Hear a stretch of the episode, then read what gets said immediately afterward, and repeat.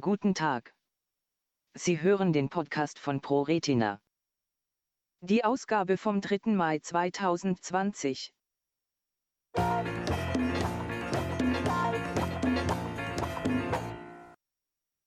Komplette Farbenblindheit, erste Gentherapie auf klinische Sicherheit erprobt. Eine von Naturwissenschaftlern und Medizinern aus Tübingen und München entwickelte Gentherapie zur Behandlung einer Form der kompletten Farbenblindheit, Achromatopsie, mit Defekt im CNGA3-Gen, hat sich in einer klinischen Phase 1-2-Studie am Patienten am Universitätsklinikum Tübingen als sicher und prinzipiell wirksam erwiesen. Die erste Gentherapie einer erblichen Augenerkrankung in Deutschland soll bis zur Anwendungsreife weiterentwickelt werden. Ursachen und Auswirkungen von Farbenblindheit. Bei kompletter Farbenblindheit können Menschen von Geburt an keine Farben unterscheiden, leiden aber auch unter einer stark reduzierten Sehschärfe und hoher Blendungsempfindlichkeit. Ursache ist ein Defekt an den Zapfenlichtrezeptoren in der Netzhaut des Auges, die für das Sehen im Tageslicht und von Farben zuständig sind.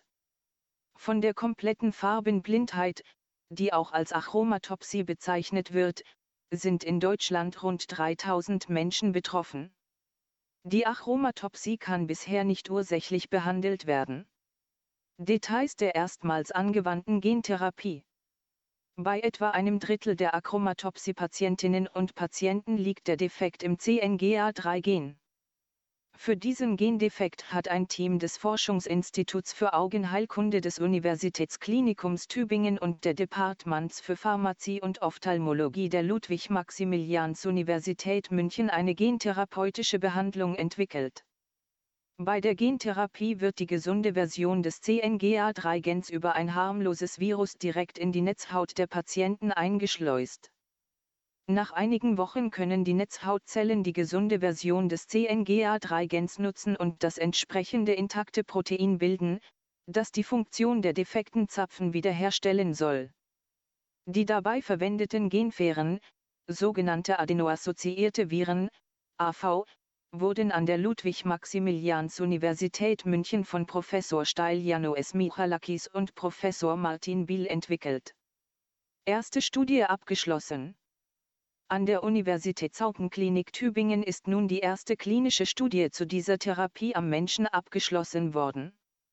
Sie wird in der Fachzeitschrift JAMA Ophthalmology der American Medical Association veröffentlicht.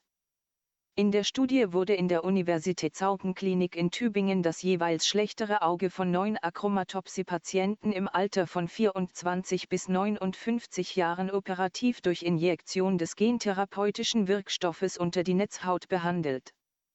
Die Probanden hatten in der Folge keine wirkstoffbezogenen Gesundheitsprobleme, und ihre Netzhaut wies keine dauerhaften Veränderungen auf, berichtet Professor Dominik Fischer, der Leiter der klinischen Studie. Das Hauptanliegen dieser ersten klinischen Studie sei damit erreicht, die Behandlung könne als sicher eingestuft werden. Auch bei der Wirksamkeit sei ein deutlich positiver Effekt zu verzeichnen. Die visuelle Funktion der Patienten habe sich etwas verbessert, sowohl bei der Sehschärfe als auch beim Kontrast- und Farbensehen. Die jetzt durchgeführte Studie ist ein wichtiger erster Schritt und Meilenstein hin zu einer kurativen Therapie der Achromatopsie, und wir erwarten noch bessere Behandlungserfolge in der Zukunft, sagt Professor Bernd Wissinger vom Tübinger Forschungsinstitut für Augenheilkunde, der gemeinsam mit Professor Martin Biel vom Department Pharmazie der Ludwig-Maximilians-Universität München das RDQE-Gesamtprojekt zur Entwicklung der Gentherapie bei erblichen Netzhauterkrankungen leitet.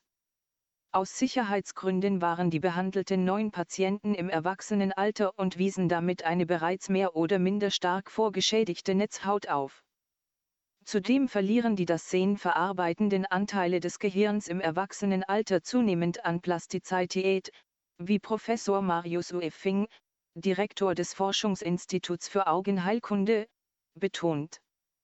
Da das Gehirn von Achromatopsie-Betroffenen nie gelernt hat, Farbsehen zu verarbeiten, ist diese Plastizität eine notwendige Voraussetzung dafür, die neu gewonnene Farbsehfähigkeit der Netzhaut in einen echten Seeeindruck umzusetzen, da die Studie gezeigt hat, dass die Therapie sicher ist, könnte es daher in Zukunft angezeigt sein, Betroffene so früh zu behandeln, dass eine hohe Plastizität des Gehirns und eine noch nicht vorgeschädigte Netzhaut den Behandlungserfolg vergrößern können.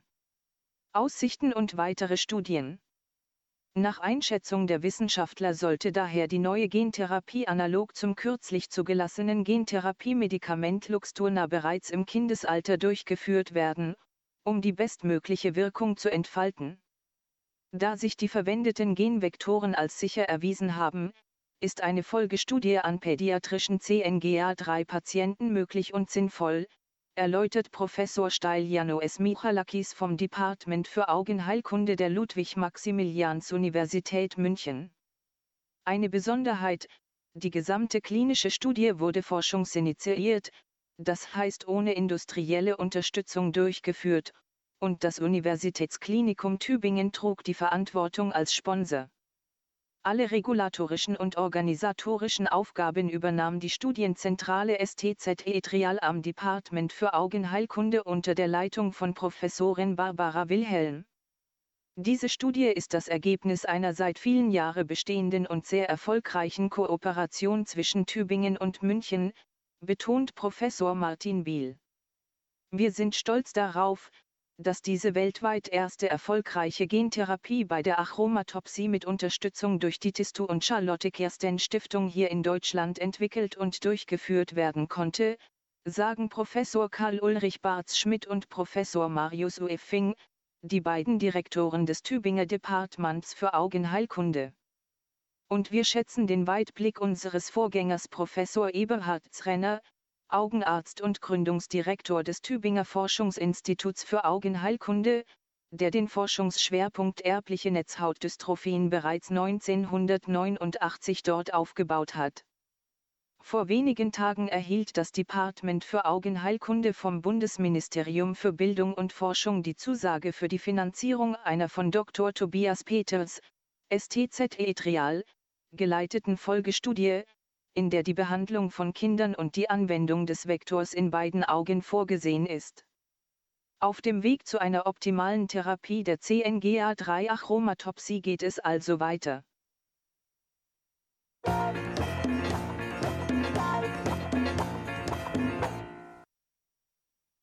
Weitere Informationen zu ProRetina finden Sie auf unserer Homepage unter www.pro-retina.de. Telefonisch können Sie uns erreichen unter 0228 2272 2170.